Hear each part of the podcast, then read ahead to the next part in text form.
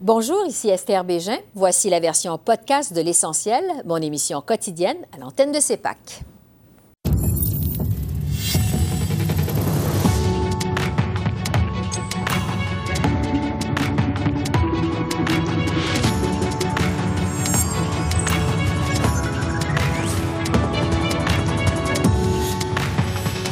Ce soir, Justin Trudeau n'en démord pas. Le Québec peut modifier la Constitution à son gré. On en débat avec notre panel de députés. Et toujours sur ce projet de loi 96 au Québec, quels sont les impacts à prévoir sur les communautés francophones en milieu minoritaire? On retrouve les politologues Stéphanie Chouinard à Toronto et Frédéric Boilly à Edmonton. Et maintenant que plus de la moitié des Canadiens ont reçu une première dose de vaccin contre la COVID, doit-on prioriser les plus vulnérables ou les enfants? La docteure Nathalie Granvaux répond à nos questions. Bonsoir, Mesdames, Messieurs. Le Premier ministre Justin Trudeau persiste et signe. Le Québec peut bel et bien modifier la Constitution canadienne de son propre gré pour y inscrire qu'il forme une nation et que le français est sa langue officielle. En ce jour de reprise des travaux aux communes, M. Trudeau a aussi affirmé que les critiques à cet égard du reste du Canada sont injustifiées. Le premier ministre a été interpellé donc encore une fois au sujet du projet de loi 96 du gouvernement Legault, déposé il y a deux semaines à l'Assemblée nationale. Le gouvernement du Québec s'est prévalu de sa prérogative de modifier la Constitution canadienne afin d'y inscrire que le Québec forme une nation, que la seule langue officielle de cette nation est le français et que le français en est aussi la langue commune. Le premier ministre a pris acte de ce choix qui sera soumis à l'Assemblée nationale du Québec. Une telle réponse demande toutefois d'être formellement exprimée. Est-ce que le premier ministre confirme à cette Chambre qu'il salue la volonté de la nation québécoise? Euh, Monsieur le Président, comme je dis depuis longtemps, nous travaillons main dans la main avec le gouvernement du Québec pour s'assurer qu'on soit en train de protéger la langue française au Québec et d'ailleurs partout au Canada, tout en protégeant euh, les minorités linguistiques euh, anglophones au Québec et francophones ailleurs au Canada. Nous allons continuer de travailler avec tous les partenaires et les gouvernements qui partagent ce but. J'ai bien hâte de pouvoir continuer à travailler justement avec le gouvernement du Québec sur cet enjeu. Et le Bloc québécois compte justement déposer cette semaine aux communes une motion pour mesurer les appuis réels des députés fédéraux à ce projet de réforme 96 au Québec. Et pour en débattre, je retrouve euh, pour les libéraux Greg Fergus, pour les conservateurs Pierre Paulus, pour le Bloc québécois Andréane Larouche et pour le NPD Alexandre Boulris. Bonsoir à vous quatre. Bonsoir. Bonsoir. Bonsoir je vais commencer avec le bloc québécois, Andréane Larouche. Euh, bon, Monsieur euh, Blanchette a annoncé cette motion-là il y a quand même plusieurs jours, mais on ne sait pas exactement sur quoi elle va porter. Je vous demanderai d'abord, ça va être quoi le libellé de cette motion du bloc québécois sur la réforme 96 à Québec? Ben, elle n'a pas encore été déposée, mais ce qu'on sait en ce moment, c'est qu'elle va être vraiment très simple. C'est de rappeler que le projet de loi 96, ben, c'est une prérogative du Québec, puis qu'Ottawa, ben, ça va demander qu'il s'engage simplement absolument rien faire pour contrer la demande du Québec.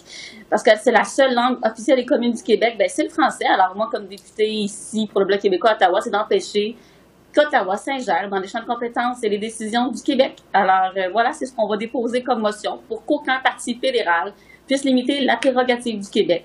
Donc, ça va être assez simple, mais on veut un engagement ferme euh, des partis fédéraux. Et euh, cette motion va être déposée quand, euh, toujours Andréane Larouche, parce qu'on parlait en début de semaine, on est mardi, ça va être déposé quand? On attend les nouvelles pour le dépôt de la motion, voilà. Bon, euh, on va suivre ça. Greg Fergus pour les libéraux. Euh, votre premier ministre, M. Trudeau, l'a répété encore. Il est d'accord avec le fait que le Québec puisse modifier la Constitution pour y déclarer euh, qu'il forme une nation et que le français, c'est la langue officielle au Québec. Est-ce que vous, vous êtes d'accord avec M. Trudeau et à la lumière de ce que vous venez d'entendre d'Andrienne Larouche, est-ce que vous seriez enclin à voter pour cette motion du Bloc? Non seulement que euh, je suis d'accord avec le Premier ministre, je suis d'accord avec le, contenu, le fond euh, de cette motion-là. Euh, je pense que le Bloc n'est pas habitué à une situation où la porte est déjà bien ouverte. le Premier ministre a été très clair que le Québec a, le droit, la Constitution le permet, que dans des champs de compétences qui relèvent uniquement du Québec, le Québec a le droit de légiférer, de proposer des, des amendements constitutionnels. Nous sommes tous d'accord j'espère qu'il faut renforcer le français au mm-hmm. Québec, ainsi qu'ailleurs au Canada. Euh, on veut certainement euh, s'assurer que euh, le français non seulement soit bien défendu, mais bien promu aussi. Alors, nous sommes là et nous sommes prêts à appuyer euh, le gouvernement, du Québec. Donc, euh, en accord avec cette motion euh, du Bloc qui va être déposée plus tard cette semaine. Du côté des conservateurs, Pierre Paulus, votre chef, M. O'Toole, a déjà dit qu'il allait respecter, lui, les compétences du Québec, y compris la modification de la Constitution. Est-ce que vous, personnellement, vous allez, vous allez voter en faveur de cette motion du Bloc québécois? Euh, exactement. Premièrement, oui, on est d'accord avec euh, ce que le Québec demande, la loi 96, la façon dont cette loi-là est faite et la, demande de changement constitutionnel semble correspondre aux possibilités que le Québec a, selon l'article 45. Par contre, en ce qui concerne la motion, il faudra voir mm-hmm. comment la motion va être écrite. C'est toujours ça le, piège qu'il peut avoir des faux parlements. Euh, à la base, si on arrive avec une motion qui demande tout simplement de respecter le choix du Québec, considérant l'article 45, etc., ben oui, absolument. Mais si le Bloc décide de mettre d'autres choses qui deviennent un petit peu plus compliquées, là, on verra. Mais pour ce qui est du grand principe, c'est sûr et certain qu'on est d'accord avec le gouvernement. Et les changements apportés au Québec euh, sont très bien. Oui. Euh, au NPD, Alexandre Boulris, M. Singh a déjà affirmé aussi que le Québec euh, a le droit de protéger sa langue. Qu'est-ce que vous pensez de cette motion à venir du Bloc québécois dont on attend toujours le libellé? Ben, on, verra eh, comment c'est écrit effectivement, mais j'ai l'impression que le bloc essaie de défoncer des portes ouvertes un peu, alors que on, cherche une division à la Chambre des communes, alors qu'il semble avoir une belle unanimité. On est d'accord que le Québec forme une nation, promouvoir le français, notamment sur les lieux de travail, notamment dans les entreprises sous juridiction fédérale. Donc, euh, je ne sais pas à quoi sert exactement encore euh, cette motion-là, d'autant plus que l'Assemblée nationale a même pas commencé vraiment de débattre du projet de loi qui n'a pas encore été adopté. Ah, peut-être que le Bloc pourrait utiliser ces motions à, d'autres fins, alors, ou ils veulent juste montrer euh, la belle unanimité de tous les partis euh, autour de cette, euh, de cette cause-là qui nous tient tous à cœur. Bon, ben Andréane Larouche, je vais vous demander de réagir à ça. Vous venez d'entendre vos collègues. On dit, euh, bon, à quoi ça sert finalement cette motion-là? On veut ouvrir une porte qui est déjà ouverte. pourquoi cette motion? À quoi ça sert? Ben, en fait, c'est que surtout, on veut éviter hein, qu'il n'y ait aucune contestation devant les tribunaux, que le fédéral en fait, conteste d'une façon indirecte ou directe en finançant un quelconque euh, contestation judiciaire. Donc, c'est vraiment pour... Donc, c'est ça qui s'engage à ne pas contrevenir aux demandes du Québec, donc parce que le Québec a le droit de le faire, et à ne pas faire aucune obstruction, de quelque façon que ce soit en finançant une contestation, donc directement ou indirectement. Donc, ce genre de choses-là, on a déjà vu ça par le passé. Donc, c'est pour euh, rendre la chose officielle et s'assurer, encore une fois, que le fédéral, euh, dans une, dans une motion à la Chambre des communes, ne cherche pas à contester cette loi-là par la suite. Oui, parce qu'il y a un volet de la motion, il faut le mentionner, selon ce que nous annonçait M. Blanchet, mais ce n'est pas confirmé parce qu'on attend euh, toujours le libellé, qui porterait sur le programme de contestation judiciaire qui est administré actuellement par l'Université d'Ottawa. On veut le retirer. On veut retirer ce programme-là des mains de l'Université d'Ottawa. Euh, un tour rapide là-dessus. Qu'est-ce que vous en pensez, les autres, M. Fergus, là-dessus? Oh, moi, je pense que ce, ce, programme est très utile pour, pour s'assurer que les, euh, les minorités à travers le Canada ont le droit pour mieux clarifier les, euh, les lois. Il faut pas, euh, il faut pas euh, euh, aller à l'extrême. Moi, je pense que le fait que c'est l'Université d'Ottawa qui administre ce plan-là, c'est une bonne chose. Monsieur... Et puis, oui. Voilà. Euh, parce qu'il faut aller plus vite, là, je m'excuse, je vous ai coupé. Monsieur Paulus, là-dessus, rapidement, qu'est-ce que vous en pensez? Sur le programme de contestation ah, judiciaire? Ben ça, il faut toujours être prudent. Premièrement, à savoir si on doit l'abolir ou le garder. Il faut faire l'analyse de quelle façon ce programme-là fonctionne.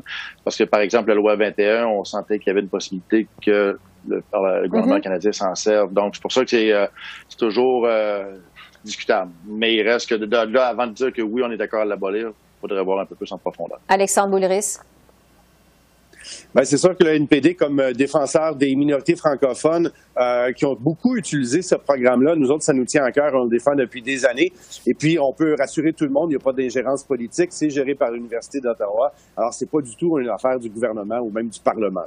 Bon, euh, ça fait le tour de cette motion qu'on va attendre cette semaine euh, du euh, Bloc québécois. Évidemment, ce débat-là sur la modification de la Constitution par le Québec, ça survient alors que planent toujours des rumeurs d'élections fédérales pour l'automne. Et ça, ça m'amène à vous parler de l'autre motion du Bloc québécois, une motion sur laquelle vous avez été appelé à voter aujourd'hui et qui demande au premier ministre Trudeau de mettre tout en œuvre, en fait, pour éviter des élections fédérales en temps de pandémie. C'est pas compliqué, vous êtes quasiment une tout le monde est d'accord. Vous êtes 327 députés euh, aux communes sur 338 à avoir voté pour cette motion du Bloc. Andréane Larouche euh, du Bloc, bon, euh, vous avez gagné votre point finalement au Bloc, mais il faut quand même rappeler que c'est une motion qui n'est pas contraignante. Est-ce que vous pensez que ça va vraiment contribuer à éviter des élections cet automne sur la scène fédérale? On verra, mais aujourd'hui, vous l'avez mentionné, il y a eu une unanimité à la Chambre pour reconnaître qu'en ce moment, en pleine période de pandémie, c'est surtout pas le temps de partir en élection. On rappelle aussi que tout ça est parti du fait que la loi C-19 a été votée en baillon, donc il y a eu un baillon là-dessus, donc on sentait que le gouvernement voulait aller très vite. Alors pour nous, on a, senti qu'il fallait absolument rappeler au gouvernement, attention, en temps de pandémie, il y a mhm. autre chose à faire et surtout pas partir en élection. Et dans, il y a moyen de s'entendre, et puis c'est notre rôle de, l'opposition de, questionner le gouvernement, de, demander des améliorations au projet de loi, mais surtout en période de pandémie, tout éviter pour partir. Pierre Paulus, des conservateurs. Ben, écoutez, moi, le vote, j'étais surpris de voir, premièrement, quand je regardais le déroulement du vote, je voyais que les libéraux votaient pour. Là, je surveillais voir si M. Trudeau votait pour. Lorsque j'ai vu que M. Trudeau votait pour, la première question que je me suis posée, je l'ai mis sur Twitter, j'ai dit, qui va décider que la pandémie est terminée au Canada. Mhm. Parce que normalement, c'est l'OMS au niveau mondial qui a décidé qu'il y avait une pandémie. Donc maintenant, si M. Trudeau est conséquent, écoute le vote de, la Chambre des communes qui est unanime, sauf un, là, M. Stone, mais tout le reste, euh, tout le monde a voté pour. Donc techniquement, il va falloir attendre que la pandémie soit déclarée comme étant finie. Oui, parce que Greg... ça va aller plus loin que le mois d'août. Bon, euh, Greg Fergus, parce que plusieurs se posent cette question-là, euh, quand, c'est quand ou juste la fin de la pandémie. On se demande qui va décider de la fin de la pandémie, puisque M. Paulus le dit. Est-ce que c'est l'Organisation mondiale de la santé ou si ça va être le Parti libéral du Canada? Écoutez, Mme Bégin, je ris un petit peu parce que de tous les partis, de toutes les formations politiques, il y avait juste une qui a toujours dit on ne veut pas avoir des élections avant la fin de la pandémie, c'est le Parti libéral du Canada, le gouvernement actuel.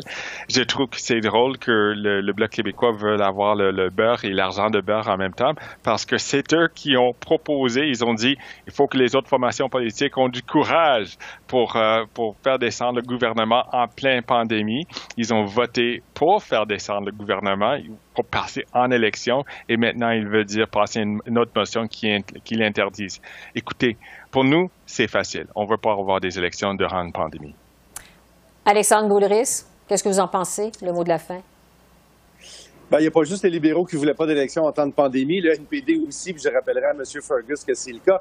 Et d'ailleurs, c'est drôle parce que c'est assez ironique aujourd'hui. Le Bloc québécois nous arrive avec ça. Il est à peu près temps qu'il arrive en ville. Mais il y a six mois ou huit mois, le Bloc québécois nous accusait d'être des peureux ou des vendus si on refusait de déclencher des élections. Là, ils ont vu la lumière au bout du tunnel. Je suis bien content qu'ils soient rendus aux arguments du NPD puis du gros bon sens qu'on ne va pas mettre la santé et la sécurité des gens à risque en temps de pandémie. Mais il est à peu près temps que le Bloc arrive là. en tout cas, il semble y avoir une unanimité là-dessus à la Chambre des communes. Euh, Greg Fergus, Pierre Paulus, euh, Andréane Larouche et Alexandre Boudris, merci beaucoup. Merci beaucoup. Au revoir. Et on poursuit la discussion sur le projet de loi 96 du Québec, mais cette fois en examinant les impacts sur les communautés francophones en milieu minoritaire. Et pour ça, je retrouve les politologues Stéphanie Chouinard à Toronto et Frédéric Boilly à Edmonton. Bonjour à vous deux. Bonjour. Bonjour. D'abord, c'est la première fois qu'on se parle euh, depuis le dépôt de ce projet de loi 96 au Québec, parce que le Parlement canadien ne siégeait pas, évidemment, la semaine dernière. Euh, je vous demanderai donc d'abord, euh, de façon générale, Stéphanie, quelle a été la réaction à ce projet de loi en Ontario?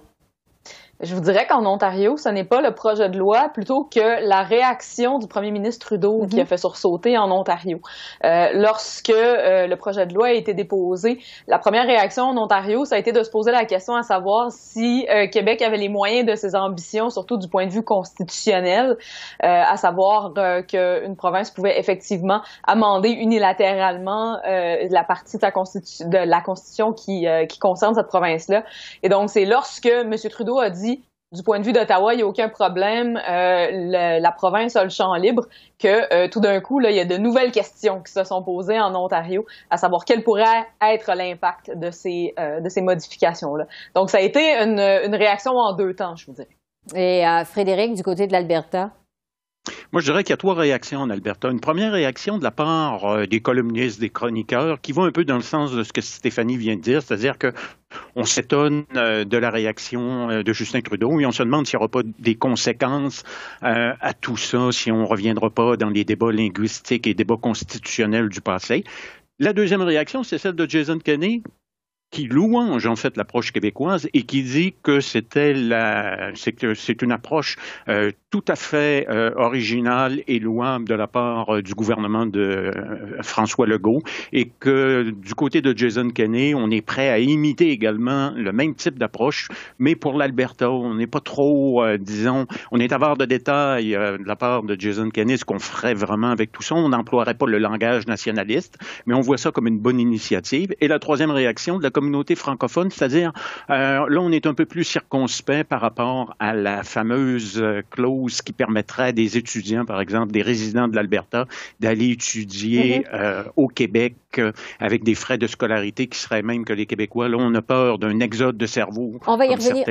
On va y revenir dans un instant parce que justement, maintenant qu'on connaît les réactions générales, j'aimerais qu'on se parle de façon plus spécifique de ce projet de loi-là, parce qu'on prévoit aussi que le Québec a la responsabilité dans ce projet de loi, cette réforme 96, de, promouvoir, de promouvoir et de valoriser le français ailleurs au Canada.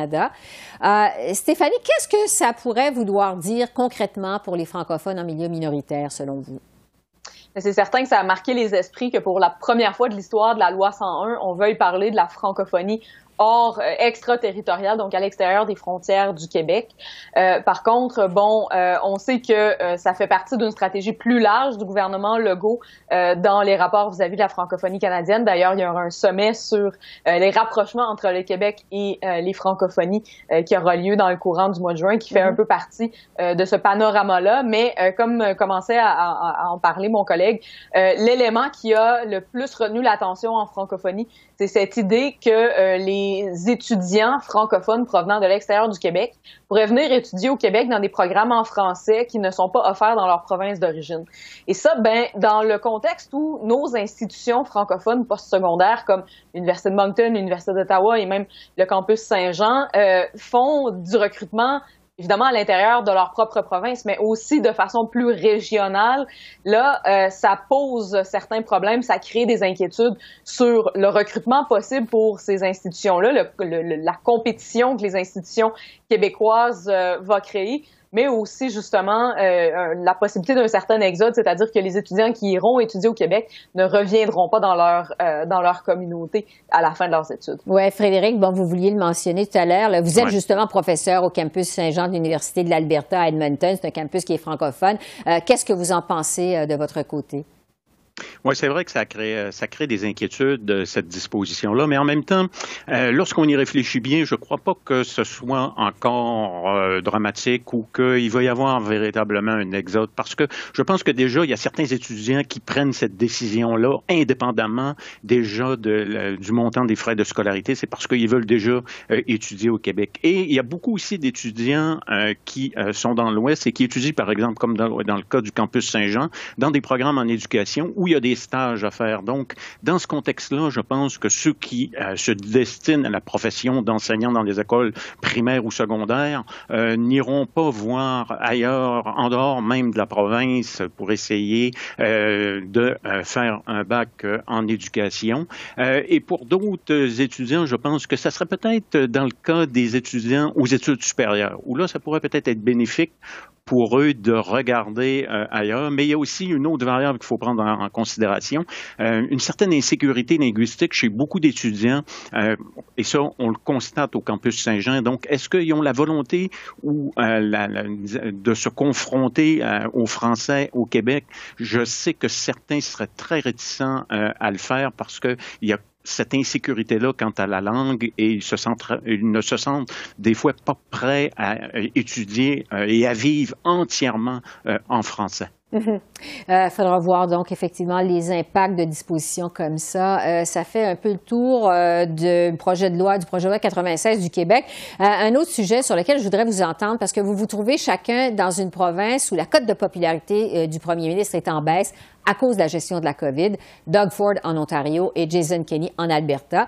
Euh, ce sont euh, deux premiers ministres qui sont conservateurs. Euh, il y a plusieurs qui croient que ça a un impact sur la cote de popularité d'Erin O'Toole, qui traîne de la patte face aux libéraux dans les sondages. Stéphanie, d'abord, quel impact ça pourrait avoir lors des prochaines élections fédérales, peut-être cet automne, et particulièrement en Ontario, parce qu'on sait que ça va être quand même un champ de bataille important, l'Ontario?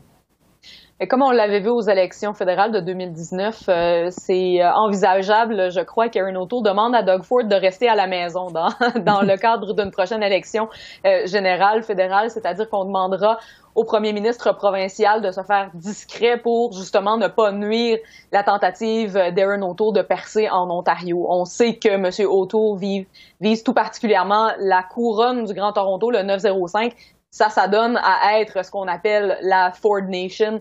Et donc, euh, dans le contexte où euh, la réponse provinciale à la COVID-19 est effectivement jugée comme étant inadéquate par une majorité des Ontariens actuellement, euh. Ford, qui est en, en, en, situation très problématique du point de vue de sa propre personnalité, popularité personnelle, euh, Monsieur Autour ne voudra probablement pas se faire voir à ses côtés euh, advenant une prochaine élection, surtout si celle-ci ne se fait pas trop attendre. Là. On parle évidemment euh, dans, dans, le, dans, de la sortie de la pandémie, comme on l'a vu aujourd'hui à la Chambre des communes, mais ça pourrait être aussitôt que cet automne.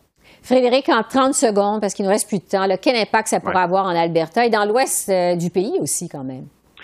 Oui, les problèmes euh, de Jason Kenney finissent par euh, détacher d'une certaine façon ou dépeindre plutôt sur euh, sur l'ensemble de la grande famille conservatrice, parce que ça montre que les divisions à l'intérieur de la famille conservatrice sont non seulement sur la scène fédérale, mais également sur la scène provinciale, et que par conséquent, ça affaiblit le message d'Aaron O'Toole. Et Aaron O'Toole aussi a un problème avec sa pour vendre son propre plan vert aux conservateurs albertains. Plusieurs sont très insatisfaits euh, euh, de, de, ce plan vert qui euh, parle lui aussi d'une taxation carbone. Oui, alors des impacts à suivre sur une possible élection fédérale cet automne. Stéphanie et Frédéric, merci beaucoup. On se retrouve la semaine prochaine. Merci. Merci à vous. Au revoir. Au revoir. Alors qu'Ottawa a confirmé aujourd'hui que plus de la moitié des Canadiens ont reçu une première dose de vaccin contre la COVID-19, plusieurs s'interrogent sur la stratégie de vaccination au Québec. Des voix s'élèvent pour demander à la province de prioriser l'administration d'une deuxième dose aux aînés avant de vacciner les enfants et les adolescents. En point de presse cet après-midi, le ministre de la Santé, Christian Dubé, a soutenu que le Québec dispose de suffisamment de vaccins pour accélérer l'administration de la deuxième dose chez les clientèles plus vulnérables et vacciner les plus jeunes en même temps.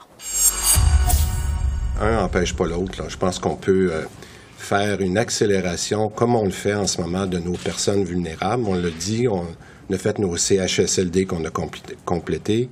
On fait nos RPA en ce moment qui vont être complétés pour le 31 mai. On a dit qu'on allait euh, accélérer aussi nos, ce qu'on appelle les ressources intermédiaires pour les soins à domicile. Donc, on est tout capable de faire ça. Puis d'ailleurs, on a demandé à l'équipe de, M. Paris de s'assurer qu'on pouvait aller encore plus rapidement de ce côté-là. Je pense au HLM, entre autres. Donc, un ne nous empêche pas l'autre parce que la, bonne nouvelle, c'est qu'avec le, le nombre de doses qu'on a avec Pfizer, on peut accélérer le, programme sur les personnes vulnérables et faire nos 12-17 en parallèle. Donc, euh, ça, c'est la bonne nouvelle. La docteure Nathalie Granvaux est spécialiste en médecine moléculaire et professeure à l'Université de Montréal. Bonjour, docteur Granvaux. Bonjour, Madame Béjean. Sur la stratégie de vaccination euh, pour la deuxième dose au Québec, on vient d'entendre le ministre Dubé. Bon, il affirme qu'on peut administrer une première dose aux enfants de 12 à 17 ans et en même temps une deuxième dose aux aînés et aux plus vulnérables. Est-ce que c'est une bonne stratégie selon vous? Si on a les doses nécessaires pour le faire, c'est certain, du moment qu'on peut accélérer, je pense, les deuxièmes doses pour les personnes vulnérables, les personnes, euh, les aînés, effectivement, mais également les personnes euh, immunocompromises et qu'on peut vacciner les plus jeunes en même temps, si on peut se le permettre, c'est une très bonne nouvelle. Bon, et non pas se concentrer d'abord et avant tout sur les aînés et les personnes plus vulnérables, comme plusieurs le demandent. Euh, ben, écoutez, si, si ça dépend du nombre de doses vraiment et de la fréquence à laquelle ils, ils arrivent et de la distribution. Euh, c'est certain que pour les personnes vulnérables, le plus vite ça va avoir lieu, le mieux ça va ça va être. Maintenant, euh, ça dépend de comment c'est organisé et si à la vitesse, combien de temps on parle pour euh, de décalage quand on euh, vaccine les 12-17 ans en même temps, si c'est une question de une ou à deux semaines de plus pour les personnes vulnérables, c'est pas si grave. Donc, euh, je pense que si tout ça peut se faire de manière rapide pour les personnes euh, aînées et immunocompromises, on peut faire les 12-17 ans en même temps, ça serait, ça serait très bien. Sur le déconfinement maintenant, le Québec le commence de façon graduelle là, à côté de vendredi, se base sur des dates très spécifiques. Là, il l'a expliqué, les autorités l'ont expliqué aujourd'hui, alors que d'autres provinces canadienne se base plutôt sur le pourcentage de la population vaccinée avant de déconfiner. Euh, quelle est la meilleure stratégie, selon vous? Ben, dans la stratégie québécoise, on a un mélange des deux. On a deux calendriers qui se chevauchent. On a les dates ou pour certains euh, assouplissements, mais on a également des passages en zone orange ou en zone verte qui sont conditionnels à des facteurs épidémiologiques, à des pourcentages de vaccination. Et ça, c'est ce qu'on a vu aujourd'hui, ce qui a été annoncé. Par exemple, Montréal et Laval ne passent pas en zone orange en même temps euh, que les autres régions. Donc, on va rester en zone euh, rouge pour au moins jusqu'au 7 juin mhm. en fonction de ces paramètres. Donc, au Québec, c'est une combinaison des deux. Puis, c'est peut-être un petit peu plus complexe à suivre, mais j'aime beaucoup euh, euh, c'est le fait qu'on ait des, euh, des balises et qu'on puisse ajuster la, le déconfinement en fonction de ces, ces balises-là, malgré les dates qui ont été mises en place. Donc, on fait preuve de prudence, selon ce que vous nous dites. Sur le vaccin d'AstraZeneca, maintenant, qui suscite, comme on le sait, beaucoup de craintes, plusieurs Canadiens qui ont reçu une première dose de l'AstraZeneca espéraient se faire vacciner avec un autre vaccin pour la deuxième dose. Or, le CCNI, le Comité consultatif national de l'immunisation, recommande de ne pas changer de vaccin en cours de route. Euh, qu'est-ce que vous en pensez de cette recommandation, vous? Parce que le CCNI a fait, c'est de, de dire, en l'état actuel des connaissances, ils ne peuvent pas euh, recommander euh, le, mélange des, des, types de vaccins parce que les études sont en cours et on devrait les avoir dans les prochaines semaines. Donc, à l'état actuel des choses, on ils préfèrent dire que c'est mieux de rester avec la même technologie de vaccin.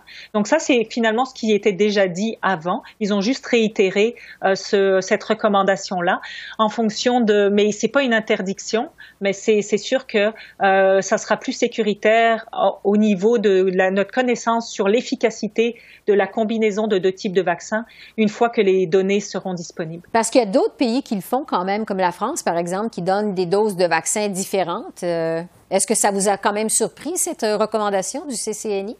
Non, moi je pense qu'elle est très prudente. Vous savez, on a euh, on a reproché beaucoup au CCNI, notamment sur le délai euh, de la deuxième dose, de ne pas se baser sur euh, les données probantes scientifiques. Et on peut pas aujourd'hui leur, leur reprocher de se baser sur les données scientifiques pour prendre cette décision. Je pense que c'est c'est conforme aux connaissances actuelles de se dire que on attendra les résultats. Surtout qu'avec le AstraZeneca, on, le délai pour la deuxième dose qui est connu est déjà à 12 semaines, donc on a quand même le temps d'avoir les résultats des, euh, de ces études pour prendre une décision très éclairée à ce moment-là. Enfin, euh, en très peu de temps, là, Ottawa a confirmé aujourd'hui que plus de 50% de la population a reçu une première dose de vaccin. la tendance est visiblement à l'optimisme et au début du déconfinement également je me demandais, est-ce qu'on est en train de vivre un faux sentiment de sécurité au Canada, alors que très peu de Canadiens, il faut le rappeler, ont reçu, euh, leur deuxième dose, contrairement aux États-Unis. Il y a plus de 50% de la population qui ont reçu euh, la deuxième dose de vaccin, ce qui n'est pas le cas au Canada? Oui, ben, je suis d'accord avec vous. Euh, le, le, le, message est parfois un petit peu ambigu et euh, il faut, euh, oui, c'est très très bien qu'on ait cet engouement de la population et de nos, campagnes de vaccination qui fonctionnent très très bien. Mais il faut rappeler qu'effectivement, la grande majorité n'ont eu qu'une seule dose et on est donc seulement partiellement protégés. Donc, il faut continuer d'appliquer les mesures sanitaires jusqu'à avoir eu la deuxième dose et deux semaines après. Donc, oui, il faut faire attention au message et bien prévenir tout le monde qu'on même s'il y a du déconfinement, je prends au Québec, par exemple, toutes les mesures d'assouplissement sont accompagnées de continuer d'avoir la distanciation, le port du masque, etc. Donc, il faut continuer de les appliquer jusqu'à ce que la, on atteigne le 75% au moins de la population avec deux doses et deux semaines plus tard. Donc, faire attention aux faux sentiments de sécurité docteur euh, Nathalie Granvaux. Merci beaucoup. Merci à vous. Bonne journée. Alors voilà, c'est comme ça qu'on a vu l'essentiel de l'actualité de ce mardi 25 mai sur la colline parlementaire à Ottawa. Esther Bégin qui vous remercie d'être à l'antenne de CEPAC, la chaîne d'affaires publiques par câble. Je vous souhaite une excellente fin de soirée et je vous dis à demain. Et surtout, d'ici là, continuez à prendre soin de nous. Au revoir.